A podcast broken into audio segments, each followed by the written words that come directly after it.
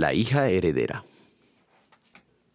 Además, dile a los israelitas, cuando un hombre muera sin dejar hijos, su heredad será traspasada a su hija. Números 27.8. En la cultura y costumbres de tiempos de Moisés, las heredades pasaban a la siguiente generación a través de la descendencia masculina. La tierra prometida tenía que ser repartida entre los israelitas. Para hacerlo con eficiencia, se hizo un censo. Ese censo evidenció el que una familia no recibiría nada cuando se distribuyera la tierra, porque no había heredero masculino a quien adjudicarla. Ese era un problema real y muy grande.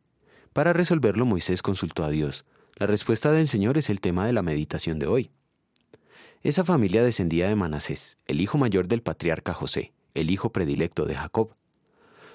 Mahla, Noá, Joglá, Milcá y Tirsá, hijas de Zelofehat, eran las tataranietas de Manasés.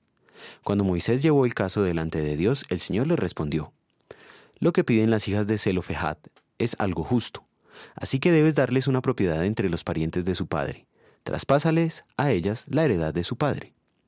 Aunque Zelofehat estaba muerto, se le asignó una porción entre sus hermanos. Esa porción se iba a dividir entre sus hijas.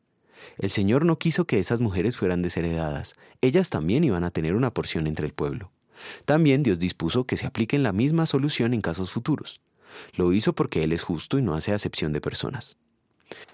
El Señor quiere que seamos justos en nuestro trato con todos y que respetemos su derecho sin hacer acepción de personas. Debido a nuestra imperfección, somos culpables de pecar contra este aspecto de la voluntad divina, pues no lo hacemos perfectamente como Dios lo exige, y por eso somos merecedores de toda la ira de Dios. Para salvarnos de tal condenación, Cristo fue sustitución de todos, fue justo y no hizo acepción de personas.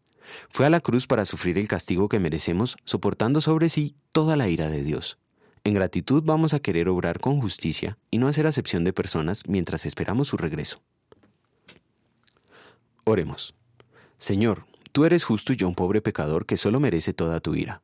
Te doy gracias porque tuviste misericordia de mí y me salvaste enviando a tu Hijo Jesucristo como mi sustituto y salvador. Él obedeció perfectamente en lugar mío y derramó su vida pagando el castigo que merezco. Te suplico que por medio de tus medios de gracia me afirmes en la verdadera fe de tal manera que no falte en mí el fruto de arrepentimiento cuando me llames a la eternidad. Amén.